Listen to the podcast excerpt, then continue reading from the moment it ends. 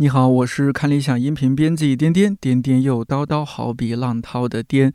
节目上线这天是二零二三年九月七号，星期四。你正在收听的这档播客《看理想圆桌》是看理想编辑和主讲人放飞聊天的地方，也会时不时邀请各个领域的好朋友们来坐一坐。希望这里成为你晾晒心情、找到共鸣和听见生活更多可能的小阳台。八月经常关心人类未来，九月，九月咱们多聊些轻松的。最近读了三本书：若避开猛烈的狂喜，故事好像总是重演，看到希望的森林。这三本是一套，作者是看理想、帅仔日记、香港野史的节目主讲人马家辉。马叔称这套书还愿之书，因为小时候读过一本大人物的小故事。他说，书里的大人物都是我的老师，在摸索前行的日子里，每当遭遇现实的不堪，我都会想起他们的极光片语，由此取得激励，从而有了更强大的力量。所以可以理解为，这是一套马家辉版大人物的小故事。我小时候也读过类似的书，可惜其中的人物不像马叔在这套书里面提到的那么广博，古今中外文艺科技都有涉猎，不然人生可能是另一番模样。这期我邀请马叔和同事杨大一聊聊那些我们视为榜样或偶像的人，如何影响了各自的人生，以及到了一定年龄，我们是否还需要偶像，或者需要怎样的榜样和偶像。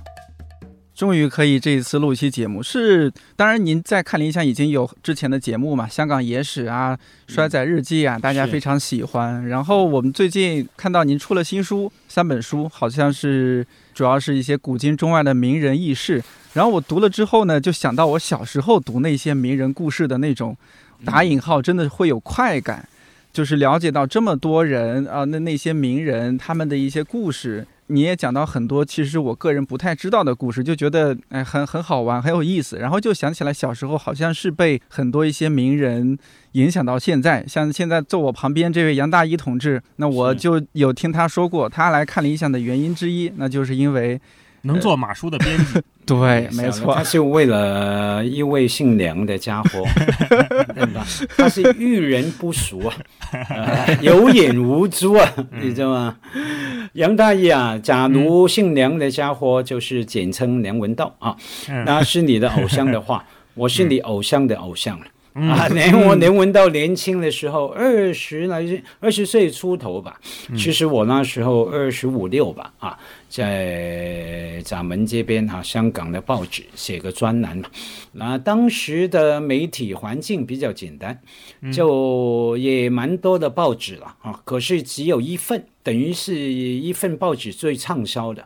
香港几乎当时每三个人呐，就有一个人看他啊，看那个报纸啊，所以我就是那时候的这边叫做 KOL，你们叫做什么？意见领袖？关键意见领袖啊，或者说等于是用现在的概念网红啊。啊啊！名人，我对我都不知道，因为那时候我就在外面读书嘛，啊，读硕士、读博士，一路写，写了好几年。那回到香港，认识了梁某啊，梁某人，他才告诉我，哎，他追着读，因为我里面读了小方块，写一些心理学啦、社会学啦，对他的口味哈，嗯，所以哎呀，很受启蒙哈，那。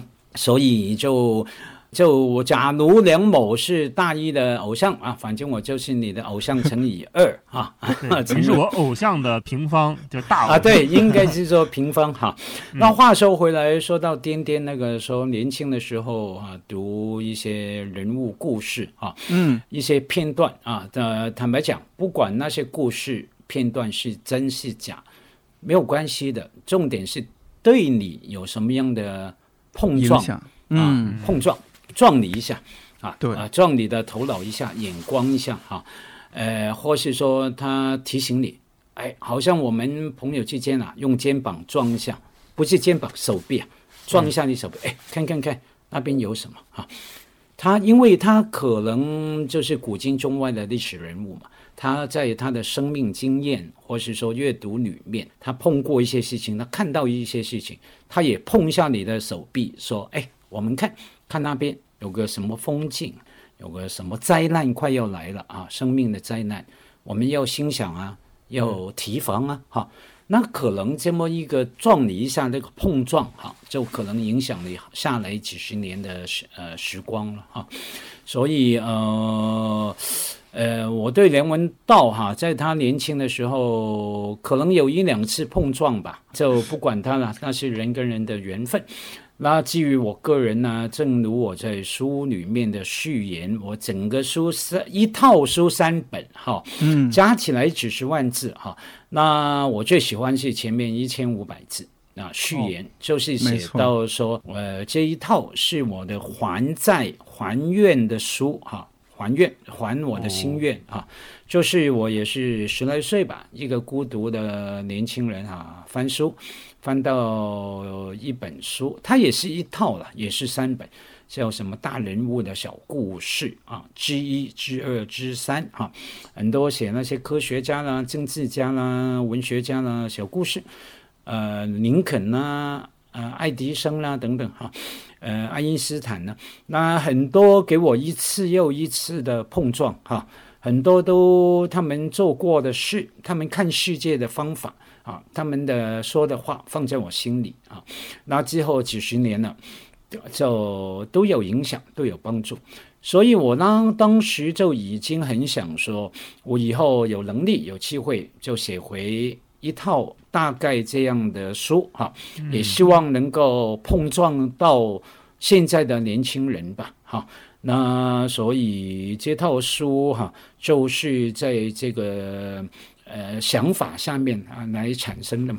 那后后来因为本身啊，这里必须要跟两位说，也跟你们的那么多的听众朋友哈说一下，说因为这一套书本来是个音频节目啊，因为你要看理想没找我开，我就去了别人开了 啊，别人那边呢开了。也一档的音频节目就讲那个嗯，那就是古今中外的人物的大人物的小故事哈。那后来呢，那个节目完结了。团队也花了好大的力气来修订里面的文句啦，录下啊我转成文字啦，资料啦，哈，考核啦，审定啦，那就变成现在的文字啊。所以，假如有一直以前有我文字上面的读者哈，那可能觉得一看，哎，里面的文风不像马叔啊，啊，那好像比较口语，或是说比较零散啊。那必须要了解这一套书的来源背景，才不会怪我怎么越老写的文字越不一样啦，甚至很很口语啊，很平淡，不够文学哈。那我觉得生命里面很多事情啊，就像我们吃饭嘛，你不用每一道菜都是大餐嘛，对不对？不用每一道菜都是羊排、猪排、牛排，什么什么呃麻辣呃鱼啊，酸菜鱼，不用嘛。你沙拉沙拉，呃，就是菜也有，汤也有，水果也有，对吧？然后就不同的口味吧。所以这一套书是马叔马家辉的另外一种的呈现为文字的菜吧，啊的风格吧。年轻时候遇到这样的书太太重要了。我说一个半开玩笑半认真的事情，就像是我现在做节目用这个名字颠颠。之前道长也问过我说：“哎，你怎么用这么一个奇怪的名字？”嗯，我就回答说：“我说道长，我小时候看了一套很重要的书，看了一本吧，《济公全传》。哦，那济公 李修缘漫漫画版还是文字版？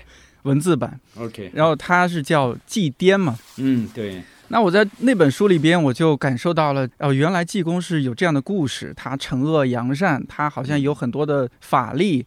我印象特别深，有个小故事，就是呃，他去惩罚一个黑店啊，一个黑店可能是杀人放火还是干嘛，然后就去吃霸王餐，吃完了霸王餐，那伙计就过来收收钱，说，哎，你你要那个给给我们付餐费。他说，哎，伙计，你有没有见过飞人？那饭店的小伙计就没有见过，哎，没有见过飞人。然后济公就像是我们后来看动画片《猫和老鼠》里边那种音效，那种哎。拔腿就跑，远远的传来他的声音说：“这就是飞人。”这个场景给我印象很深刻，就是说，按理说他这个在我们现在看来是好像是违反法律，是不是或者违违背道德？你怎么可以吃霸王餐？但是呢，他在以这样的方式惩罚一家黑店。我觉得在我幼小的心灵里面种下了一颗哦，很辩证的看待很多事情的种子。嗯 嗯，也是从小道德观就这么强，三观不正啊！我刚才听你们说的时候，我就有点恍惚，因为我小时候也看过马叔说的那种名人名言，那种什么影响历史的一百个人物。嗯，但是我总会觉得距离特别远。是吧？因为刚才你看马叔举的那些例子，爱因斯坦、爱迪生什么这些，包括现在我们再看未来，可能如果是再出书，马叔可能就在那个名人名言里边，对吧？影响影响偶像的一百个偶像，对吧？这种，那对对对，太好。那因为我觉得。很多事情是靠运气，像古代那些什么那些名名名人，什么华盛顿什么这些人，我觉得他们能成就他们的一番事业，往往是跟人就他个体的命运绑定的相当之紧密。嗯，而且我小时候看的时候，我又无法理解，就是一个人他究竟做了什么。就小时候你无法想象一个美国总统他什么说了一个诚实的话，他怎么就被人寄送了这么多年？对对对，我不理解。然后到现在。我也觉得我是非常非常幸运，就是来了看理想，然后认识了道长，然后做了马叔的编辑。我觉得这是我不是靠什么能力，而是真的是凭运气，就是运气好，有了这样的因缘际会，认识了这些人，然后跟这些人成为了一些工作上的关系。但是这种运气它是不可复制和无法讲述的。对，那别人比如说也特别喜欢马叔，说我如何能成为马家辉老师的编辑，能如何能跟马家辉老师加上微信，对吧？能能跟他交流 交流业务。我说这怎么这怎么如何呀？你没法如何，这就是运气好。嗯那所以在这种情况下，我觉得那个名人的偶像或者说榜样的这个东西，跟我们个体之间的连接到底是什么？嗯，对于小孩来说，他很难抽象出来那个具体的品质。那个具体品质都是所有的老师、家长最后或者那个文章一句话总结的，说你看，我们都要像爱迪生一样有探索精神，我们都要像华盛顿一样诚实，对吧？但是对于孩子来说，那个东西真的有效吗？它对我的有效程度，往往是长大以后，我在看像马叔说的，我我真的知道了一些历史，知道了一些社会的变迁之后，我才能把它放到那个历史环境里，说哦，当下的美国可能正在打南北战争，正在搞独立，正在跟英国人抗争。那小时候不明白，所以我就有那个矛盾点。嗯，就矛盾，就大一我的看法是这样，这里面就一团东西，什么都有哈。你当然可能呃，刚才哈客气了啊，运气啊，嗯。什么都有了，所谓运气就是偶然嘛，对不对？好的几率发生了哈，对于产生或者说某些机事情的几率那部分发生了，那产生了觉得 positive 啊正面的事情，我们叫好运气。假如是 negative 负面，我们说倒霉。OK 哈。这个 random 啊，这个东西，可是在这个，或是说用其他的找语言来描述缘分呢、机缘呐，哈，也是这一块的东西。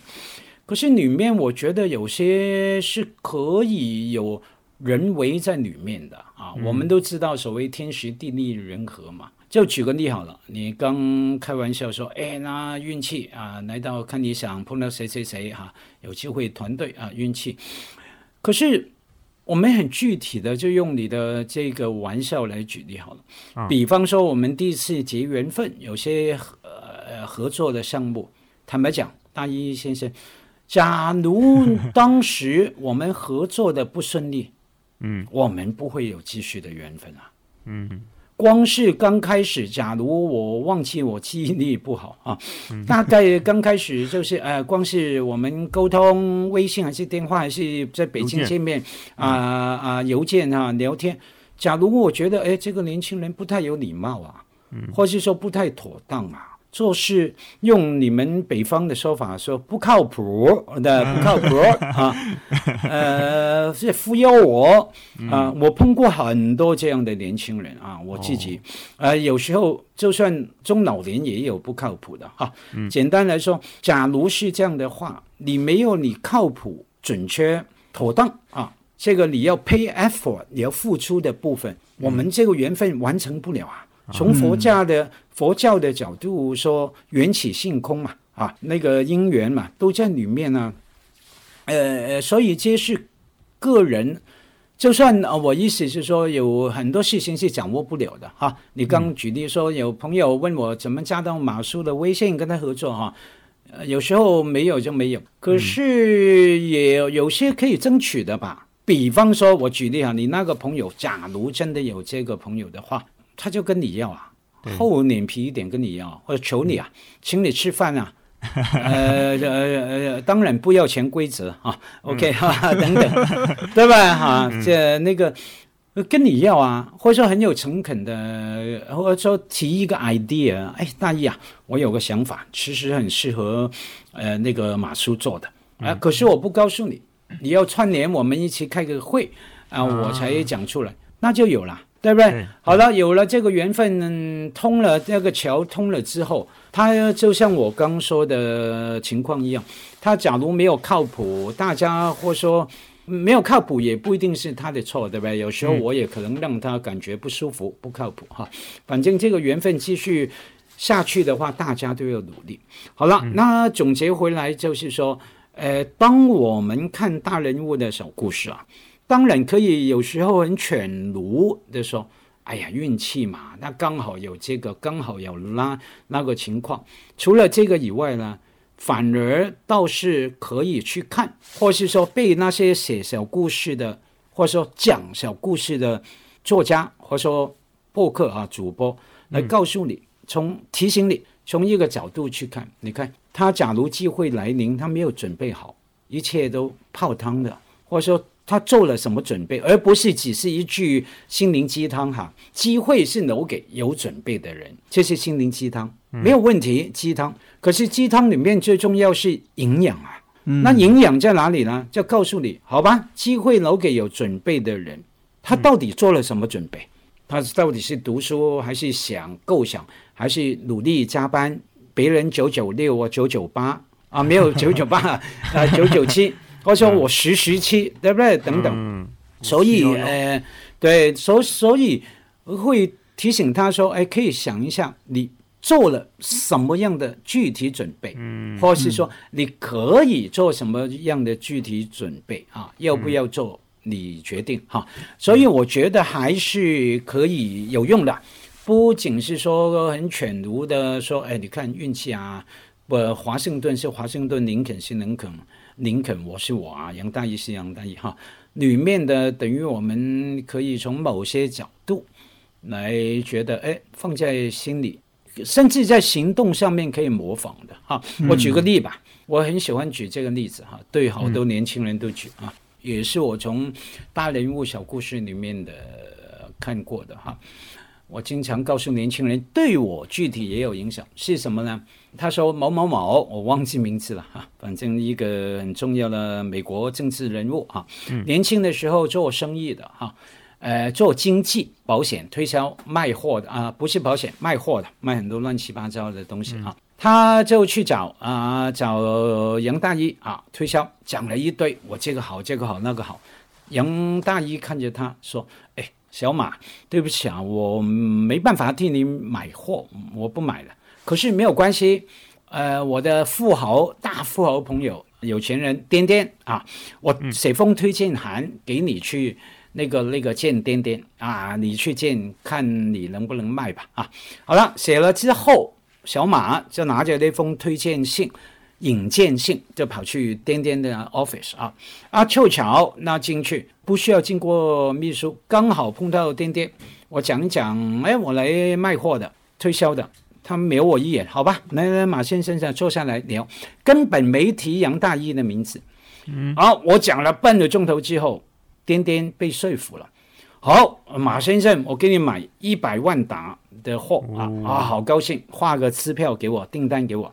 那我好高兴啦，就走了，走走走了。回家的路途上面，我才想起，糟糕了，我刚才忘记把杨大一的推荐函给颠颠了。可是 anyway，我成功了，不用推荐函，我也见到颠颠先生也卖了货哈。那我好奇心嘛，打开杨大一到底推荐函写什么？嗯，推荐函是这样写的：哎，颠颠老铁，我现在推荐这个年轻人小马来找你。我告诉你啊。他的货很烂，不要买他的货。可是他口才很好，你尽量从他口才里面学。哦，嗯 OK，推销本领很好，你学了，对我们自己的生意都有帮助。哎，这样的小故事，那这个对我来说，当时十来岁的小故事是呃启发是什么了？就是里面有有一个 idea，就是说你可以不买他的货，可是从他身上学，对不对？在货再怎么烂的人，比方说杨大一人品太差。我还是请你饮茶，你来香港。我说假如了，举个例，对不对？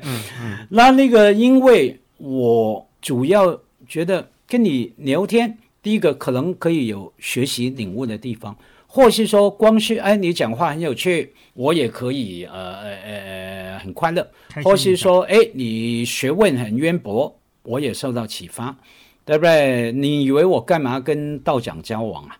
对不对？这种人，对不对？我就 对不对？学问启图呃好啊，可以启发我。所以总有不要老是因为年轻的时候很容易说，哎，用一个标准来看一个人，来定一个人的生死，也用一个标准来摆定我跟那个人的关系啊。我不喜欢他，他很丑啊，不要见他啊啊！我不喜欢他，呃，渣男。渣女，我说，哎，没不要见他，他嘴巴有口气等等。好啊，那你等于替自己关上了其他生命里面很多有机会领悟啊的的那个那个门呐、或是窗户啊。那我这个小光绪这种小故事，我记得我在这一套人生之书啊里面也有转述了啊。那那个对我来说，我看到这个故事的时候，可能十七岁，OK。然后现在刚好进入花甲之年啊，美魔男，花甲美魔男，OK，我这是我自封的啊，那个六十，对不对？影响了我四十多年了。碰到有些人呢，我真的觉得有某些地方让我那个、嗯蛮不喜欢的，我就提醒自己，他有也有一些可以给我学的。当然，话说回来，这是我从十多岁到下来一直这样想，好吧？就算他有些我很讨厌的事情，可是我从他其他的方面来学啊。可是我必须跟两位说，我们看同样的故事，不同生命阶段、不同年龄，真的看法不一样，因为你需要的东西不一样嘛。哈、到我这个年龄，我可学的不多啦，我可以教别人了，或是说我学了也没用啦，也快死啊！对，学学个屁啊，学了干嘛？或者说我反而是怎么样呢？反而有时候就比较放肆。当我自己生命或是说生活里面有些很基本的价值观原则的，比方说我对于社会什么叫一个公平的社会，我有某某些价值观的，这些我很坚持。假如我遇到一个人啊，不要再调侃大一了，调侃够了，颠颠啊，碰到 颠颠这样的人啊，好，轮到我了。OK，我觉得他对于社会公平，什么叫公平的价值观，跟我是完全背道而驰的，甚至对我来说是个冒犯的，甚至在我眼中是个邪邪恶的。好，对不起，颠颠，你其他学问有多大，讲话有多有趣。你是不是俊男美女？有多少钱能够请我喝一瓶什么五万、十万块的酒？可以给我一个什么样的合作的赚钱的收入的项目？对不起，我一点兴趣都没有。OK，嗯，我不骂你已经算是我的很大的修养啊，完全我不会理你的啊，因为你在某些价值观啊，我刚举例，对于社会公平的原则啊。跟我是在我眼中是邪恶的啊，evil 啊，所以年轻的时候我反而没有那么偏执啊啊，到了年纪大了一点呢，我就反而觉得说，嗯，我可以任性一点，放肆一点。啊、或者说做自己了，我干嘛？我学来干嘛？我的年轻的时候还可可能想着说比较贪心哈、觉得哎呀，颠颠先生找我吃饭，虽然很讨厌他，嗯可是，呃，他一定请我喝一瓶几万块块的红酒。我这种人没有钱，或者说有钱也不会花在这样上面。我想开开眼界啊，想有新鲜感啊，或者说体会五万块的红酒是什么味道，对不对？我就去了。我现在对不起了，到我这个年龄阶段，我不稀罕。简单来说，也不是不想要。我想要，可是对不起，我不想为了这个想要放弃我对那个原则的坚持哈，请容许我多一点的洁癖啊。我觉得，所以不同的生命阶段哈，那来看这些故事，是对你有不同的呃启发的。所以简单结论是说，我这一套人生之书哈，三本书啊，不是给你看一次而已啊。不是给你十来岁看完放在书架送给别人丢在那边就算，你留着。当然留以前要先买，对吧？买了 OK，一定要买啊！买了之后跟着你一辈子。你不同生命阶段有困惑的时候啊，你就看一下，或是说你感觉有事情很自大、很满足。有时候我们太快乐会恐惧的，我不晓得两位怎么样。有时候快乐的我们很怕的，哎。我会不会因为这样太骄傲了，或者说太满足了，什么什么会焦虑的？那再看里面的一些随便翻嘛，那些人物小故事，就一百多人挑一个来翻看，那又有不同的启蒙。所以这一套书太便宜了，一百来块。然后呢，你买着在十七岁看，二十七岁看，或是说你给自己一个遗失的行为。啊，ritual 什么意思呢？就是你十七岁，假如你十七岁，现在买了这套书，你读了，有一百个名人，哎，有五个里面的故事有启发，你赚回来了嘛？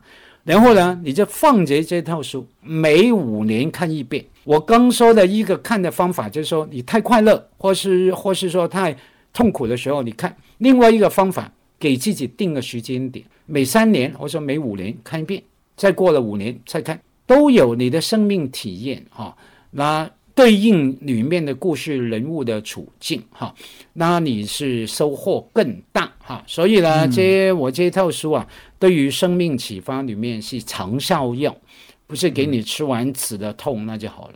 我告诉你，简直是一辈子的滋养品啊，对不对？怎么不买还是人吗？对不对？对。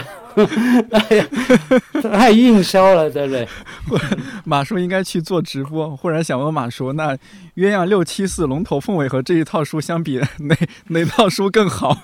呃，你说这个，哎呀，这我告诉你啊，这个这种问题等于左手跟右手。或者说你爸跟妈丢进水里啊，什么那种的问题了哈，都是自己的小孩嘛。所以呢，我可是颠颠，我还是能够回答你的哈。好，有不同的定义。对我来说，呃，当然鸳鸯六七四长篇小说啊，对我是文学上面的好，对吧？呃，因为我们都知道要看文学、看小说嘛，啊，看小说好处太多，其中一个就像 Susan Sontag 啊，桑格特塔。怎么怎么啊？桑格塔桑格桑塔格桑塔格说的 对啊。OK，我们读小说是为了我们知道有些人，有些不同于我们的人确实存在。对啊啊，小说里面描述的人物，原来这世界有些人，他不是记录，他小说想象虚构，可是人物是虚构，他可能是外星来的等等等等，可是他的感情价值观。他做的决定，他的情绪是真实的，那让我们知道，原来这世上，第一，有些人，有些不同于我们的人，确实是存在的啊。这是他的 Susan Sontag 的原句啊，当然他原句不是讲港普哈，是讲英文。OK 啊，OK，那那那，所以鸳鸯六七四在这个定义上面，对我来说当然是好，可是我对我好不好，就是我个人的事啦。可是对于读者来说，特别年轻读者来说，能有这么一套一百来块的三本的书，那当然是这一套是比较好的书啊。那好了，然后你就先买这一套书，买了之后读完了，你眼界也高了，你才更懂得欣赏鸳鸯六次式的好。那再买再读，读完了顺带再买龙头凤尾，当然大书啊什么这些都可以买了，对不对？那就是我的答案就是这样。老师，我稍微回应一下前面的一个是刚刚大一说到，呃，觉得自己是运气啊，然后工作啊，到看理想啊，做梁文道和马家辉的编辑啊，我觉得这大老师大一完全是谦虚。如果不是说在青少年时期读到两位的书，看到两位的文字。那不会种下这颗种子，那不会往这个方向去靠。他一定是曾经看过了两位的文字，然后受两位影响，然后呢，逐渐逐渐往这个方向去走。要不然，一个大学学物流的人，怎么可能进入文化传媒行业？这也有点太搞笑了，对不对？来来来来，你真的，丁丁，我发现你是一个好人啊！你讲这番话啊，很善良啊。也可能因为失业率很高啊，好不容易有个工作，现在。年轻人的听说失业率呃失业问题严重嘛，对吧？嗯，所以就可能大一反正也没其他工作，那就待着吧，没有 其他的机会是吧？对，没有其他机会。干好本职。嗯，马叔，您说到一个很重要的点，就是这个，比如说现在的工作的情况、失业的情况。我在想说，比如说我们为什么传了这么一期，咱们一起来聊。其实这一期有个关键词，那就是榜样或者说偶像。嗯，因为我是九零年，当然我已经年龄也不算太太小了。嗯，但我感觉啊，周围这些更年轻的朋友，九五后、零零后，好像他们现在很少说到什么榜样了，呃，也不太听到他们说什么偶像了。那这几年就是给我的感觉就是好像。呃，是是不是年轻人已经没有什么榜样和偶像了？呃，因为过去几年好像，哎，我们像我们九零后曾经喜欢的一些偶像啊，像一些音乐人啊，哦，那那是 你这说的是八零后，你八零后的，对，就是。这几年有个词儿叫塌房嘛，啊，我们曾经的很多偶像塌房，对，呃，对，很多偶像塌房，然后那年轻人可能就会很很迷茫，那曾经喜欢的偶像怎么就塌房了？那是不是我人生就不需要这些偶像了？但其实人很难说凭借自己的个人意志也好什么去坚持下去，还是需要有一个人一个一座丰碑或者什么一个我们今天说到的偶像和榜样树立在那儿，然后你往那个方向去走。当然，有一天你发现哦，这个人已经不值得作为你的榜样了，嗯嗯，那没关系，你就换一个榜样，换一个偶像去追嘛，对对吧？嗯，我我先抛砖引玉啊，刚才颠颠说了好几个词，我不知道马叔对这几个词跟我们在大陆成长的语境理解的一不一样？就是他说的这个榜样，首先就是一个特别古老的，对，起码有二三十年历史的这么一个词，而且这个词一般往往代表着正确，代表着不可质疑，代表着贴在教室墙上的那个。小红花儿，那个是榜样的力量，那个是一个特别带有官方性质的、很有力量的词。对对。那我们一般，我们小时候说到的，我要把谁谁谁当榜样，那肯定得是那种什么爱因斯坦什么这这种人。学习雷锋好榜样。对对对，学学习雷锋好榜样，这个是我们陪伴着就二三十年的这种记忆音乐。然后接着就还提了一个词叫偶像。嗯。那偶像现在。它变成了一个比榜样更偏向娱乐化的一个词。你说偶像一般都是指明星了，嗯，对吧？我追星，我我视我们家哥哥为偶像，我是谁的妈妈粉，什么妹妹姐姐粉的，就这个是偶像。它跟偶偶像现在跟娱乐、跟资本、跟消费连接的极其的紧密。它跟榜样的那种正确性不是一回事。嗯，但是同时，就作为我作为个体来说，我现在很少。好意思跟别人说，哎，谁谁是我的偶像？我我我，尤其是好像人到了我到了三十多岁，快四十岁，反而有点不太好意思承认说谁是我的榜样，谁是我的偶像。嗯啊，我把这个会慢慢的放在心里面。嗯我我不知道会会不会这样为为为什么不好意思承认？我好奇，因为有有这么一个惯例哈，就或者有这么一种思维的方式，我不知道对不对。就我我们小时候，你得。学习榜样，然后你是接近榜样，然后你成为榜样，那个是榜样给我们这一代人灌输的那个逻辑。嗯，对。但是我到了三十多岁，我发现我都比我的榜样的年龄年龄大了。就以前我们上学的时候学的那个榜样，可能二十多岁他就已经成就了某一番事业。是。像那天我看霍去病吧，十九岁大将军，对吧？这是民族英雄。但是我都三十九岁了，我跟民族英雄一点边都没有。然后我也无法接受，那我。是不是把更年轻的孩子视为我的榜样和偶像呢？嗯，那那我跟他们之间的关系，如果不局限于消费，不局限于给他们充钱、给他们打榜打 call，那我跟偶像的关系又是什么呢？嗯，我就失焦了。所以回答马叔那个问题，就是当我已经错失了成为偶像的机会之后，成为榜样的那个年龄段那个窗口之后，我就无法再跟我的榜样产生连接了。马叔有没有这样的这样的困惑？我我没有了，我真的是相反，可能我们的这个生活的情况还有成长教育的方式不一样吧。啊，那当我们说偶像榜样，当然是一个学习的目标了，也特别放在一个比较高的地位了。可是也至少我从小哈、也没有那么严重，觉得他是不可被超越的，不可被瞧不起的，呃，不可以被抛弃的，不可以被批评的哈。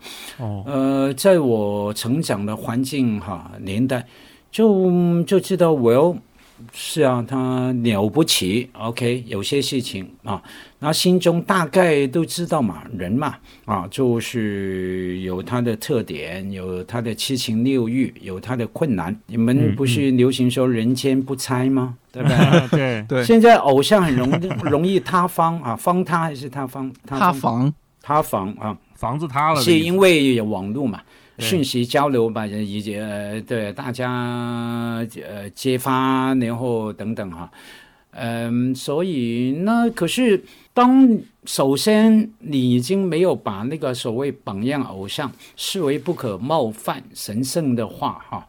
那他就是一个在一些事情方面很，或是说特质方面很了了不起的哈。嗯那所以可能我没有没有这方面的焦虑感吧，哈。那反而甚至相反，我年纪越大，越容易看到别人的不容易。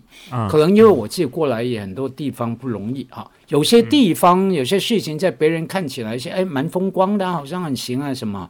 那唯有自己知道啊，很多方面真想做做不了，做不好哈、不容易啊，各种的原因让我做不了，做不好。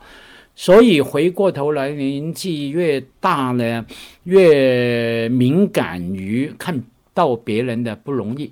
以前看到别人做一个事情啊，又轮到大一了，啊大一做一个事情做不好，啊，我可能心里一句话就打死了，笨蛋。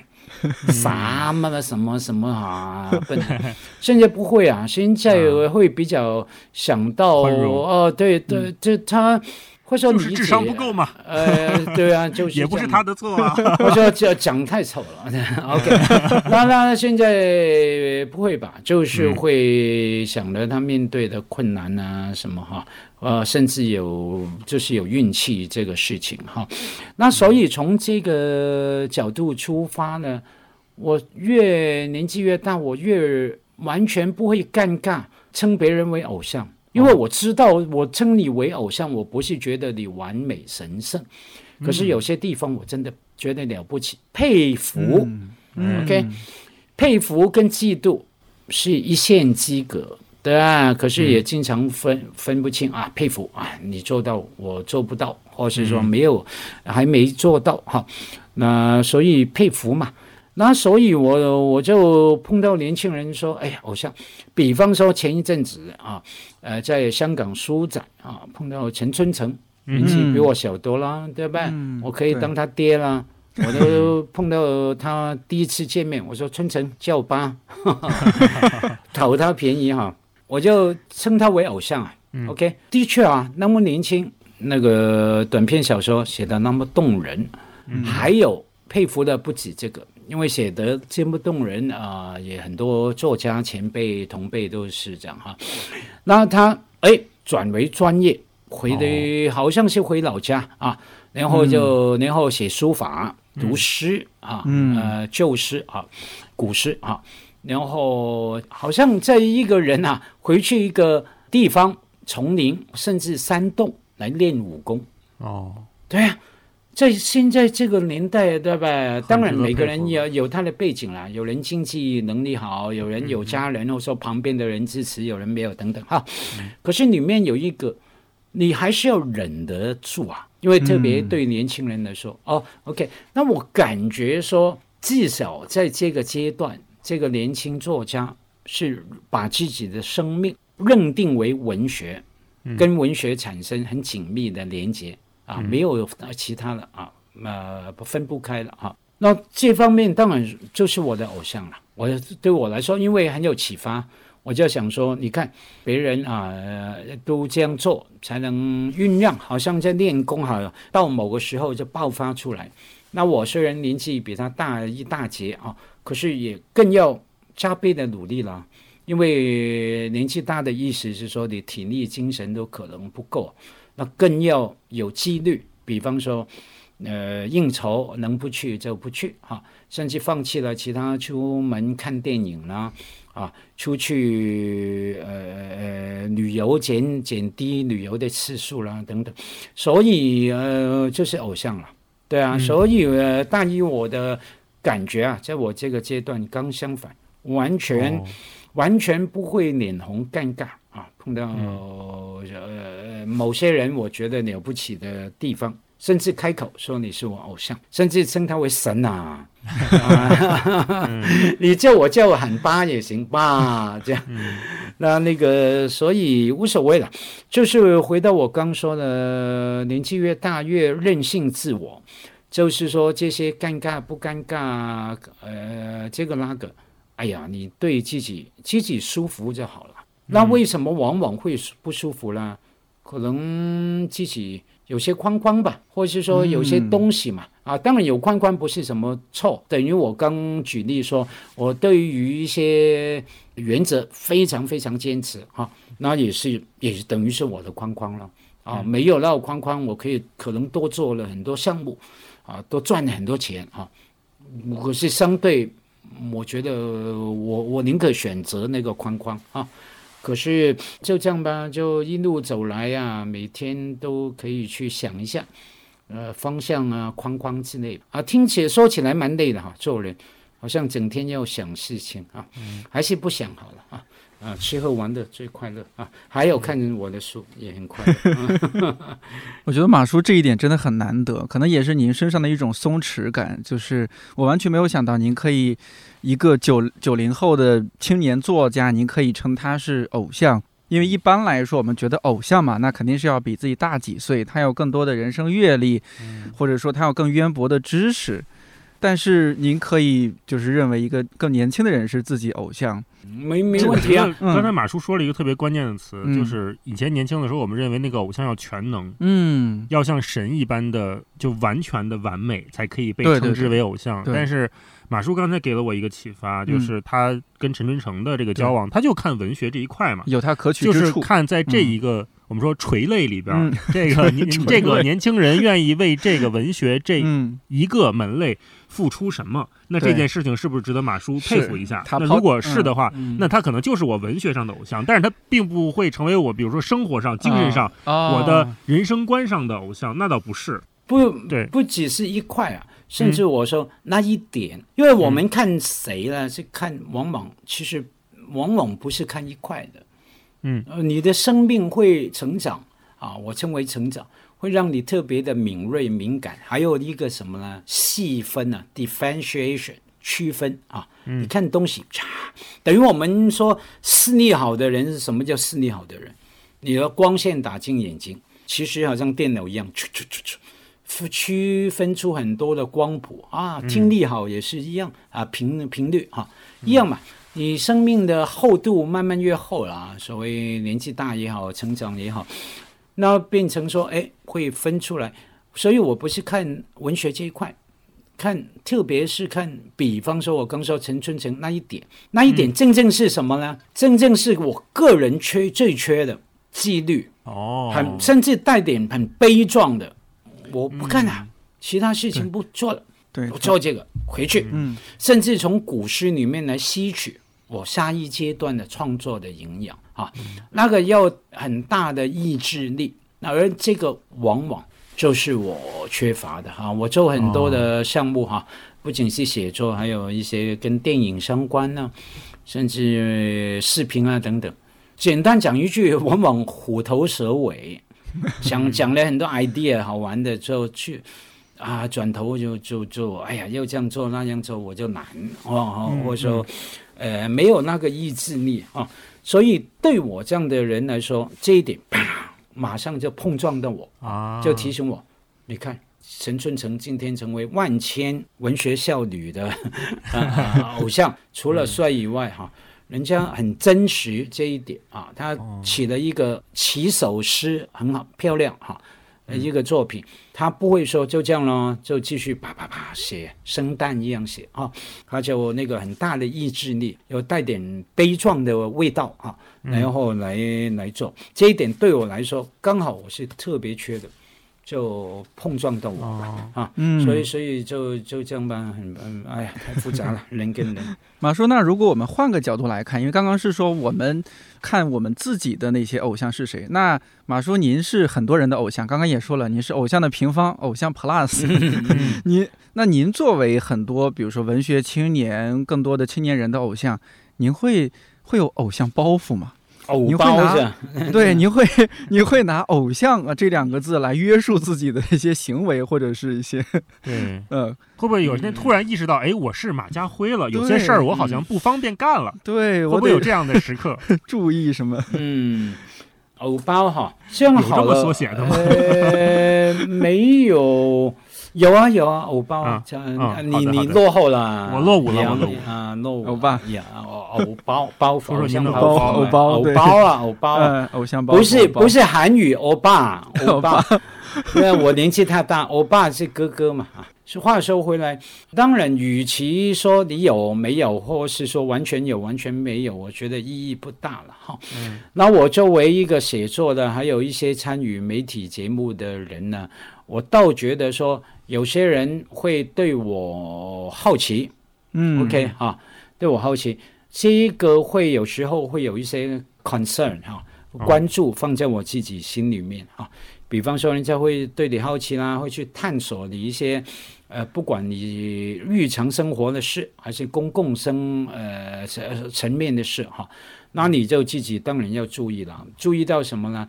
就是说，不要让自己陷入一些尴尬的位置吧。比方说，举例，我在内地城市去打收啊，嗯吃晚餐，然后在现在都不准在餐厅抽烟了嘛，啊，嗯嗯，那、呃以前有时候呢，就会呃几个朋友，一些坏朋友，像梁某一样啊，这坚持在餐厅里面抽烟，其实这也不好，对不对？那一般来说叫做破坏形象，好，其实呢、是第二个就是说，呃，会给人家一个讯号啊，就是说，哎。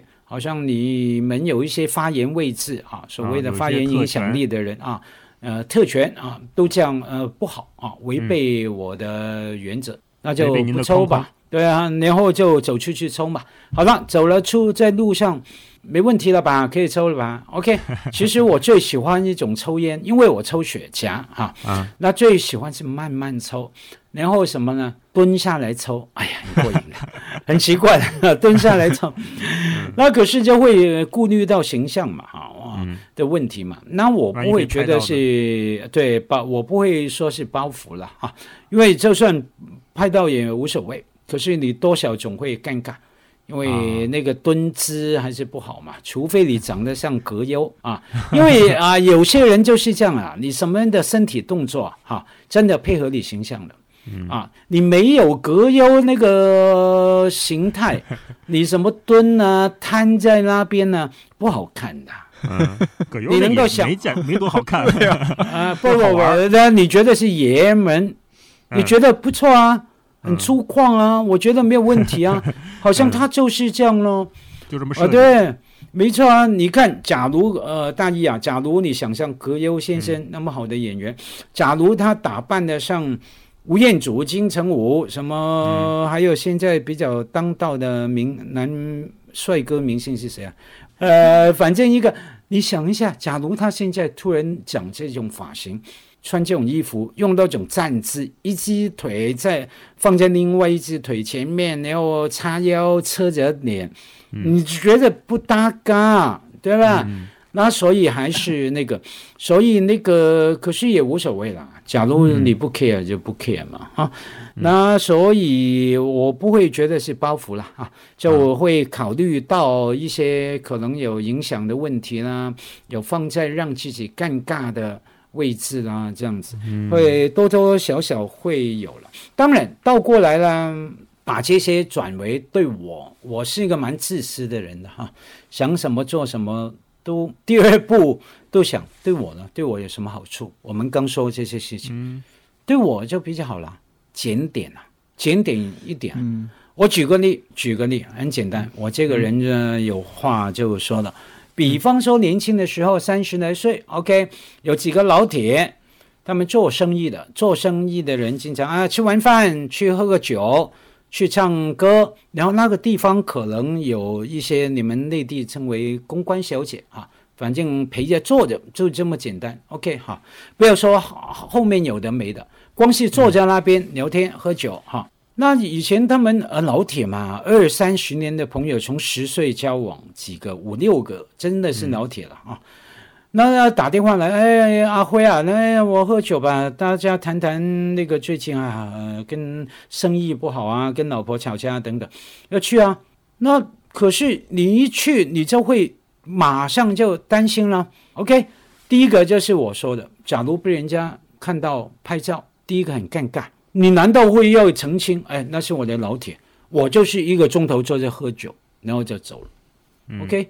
那要多累啊！要这样解释，那前面明明有个坑，那你就不去吧。那那第二个当然也说，假如有些地方也没有很好，你更不要去，因为除了说一般人都会不好了，呃，更别说哎，人家可能认得你会有一些不好的影响啦，也当然也有尴尬哈。那就就就这样了，就变成说对我的好处就是说，哎，那我身体更健康了，对不对？不去喝酒，不去熬夜。第二个就总有方法去面对解决嘛，我就说，哎，别去了，我你们去那边我就不能跟你们聊了，出来吧，我们去那个那个那个那个呃什么什么餐厅啊，什么去公园散步吧，啊，对，特别有了一些年纪啊，一路走路吧，哈，甚至打个球吧，啊，甚至在我家打个小牌吧。啊，那那个也一边打牌一边聊啊，不是为了赌博哈。哎，对于感情啊，朋友间的感情可能有另外一种建立的方法哈。那所以对我，我马上就想说，哎，也不错啊，对我也好。那所以这个是包袱吗？不一定哦。这个你从我刚说的角度来说，用佛家语来，佛家的佛宗教的说法，就说这是助缘啊，帮助的助缘分。助缘啊，哦，嗯，因为你大一先生所说的包袱，其实对我来说是一个助缘，帮助我做一个更检点的人，更健康的人，甚至帮助我以另外一种，因为聊天嘛，你不用在那边有人陪酒什么，你就会啊耍英雄，讲的根本一点营养都没有的话题。对，就没有啊，就就家里喝个小酒，打个小牌，几个老铁，可能讲的更深入啊，感情更深啊，所以这是包袱吗？我不会用这个语言。对我来说，就算是包袱，我把它处理为一个助缘啊啊，所以等于是说，你花了一百五十块买我的书，不是花钱，啊 是投资啊，投资在你的脑袋里面啊，在你的生命里面啊。那是不是一个消耗、损害你的钱包啊？那是一个助缘啊，帮助你可能以后赚了几千万、几个亿啊。对不对？所以，所以买书买书买书。我很好奇，您是怎么做到？因为现在像内地，大家会说一个词儿叫“爹味儿”，那就是中老年男性如果总是喜欢教导别人、讲那些大道理，就会被认为爹味儿。但我从来没有在任何的社交媒体上看到说马家辉有爹味儿。你是怎么做到？有了，有了，你是怎么做到？天天天天感谢你的善意、善善良的鼓励。有了，有了，我这个倒是我特别。这一年哈，蛮常提醒自己的，不要那么啰啰的说说，啊，经常会动不动好像告诉我，告诉你啊，人生是 怎么回事，这个那个，别啦，这这个有了有了，这这是我真的个人要注意的地方哈。可是我告诉你，当那个人，我怎么说呢？有时候当甲说乙有跌位的时候，往往真的不是因为乙有跌位。